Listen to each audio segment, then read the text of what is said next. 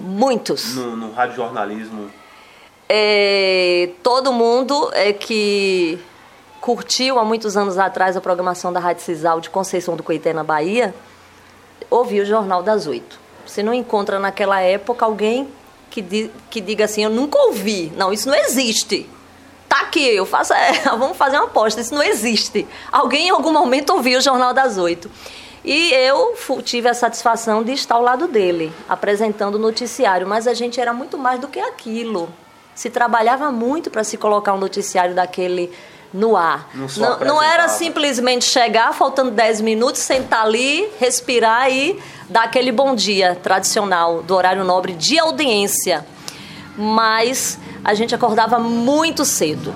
Era o dia amanhecendo e a gente já estava é, a gente já estava chegando, né? Então havia o quê? Uma equipe e a equipe forte de chegar de manhã cedo era Valdemir de Assis, Walter Silva, é, Vilmara e Genivaldo. Eram os quatro. Esses quatro estavam garantidos lá logo cedo e a gente começava a correr atrás da notícia. Não havia internet, então não havia o que? O WhatsApp.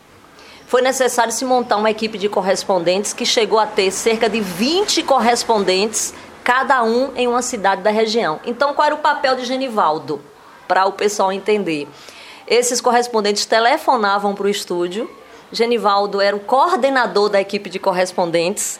Então, Genivaldo gravava com eles por telefone, depois editava o material que eles enviavam, preparava a manchete, passava para mim e aí eu tinha a função de já ir no estúdio, falava ao Aldemir de Assis que estava lá apresentando o sertanejo dele, o caipira dele, para começar já a dar as manchetes. Então a gente corria horrores, muitas horas, para se preparar para o Jornal das Oito. E nunca a gente chegava e sentava dez minutos antes. A gente só sentava, faltando um minuto e meio, dois minutos para começar o jornal.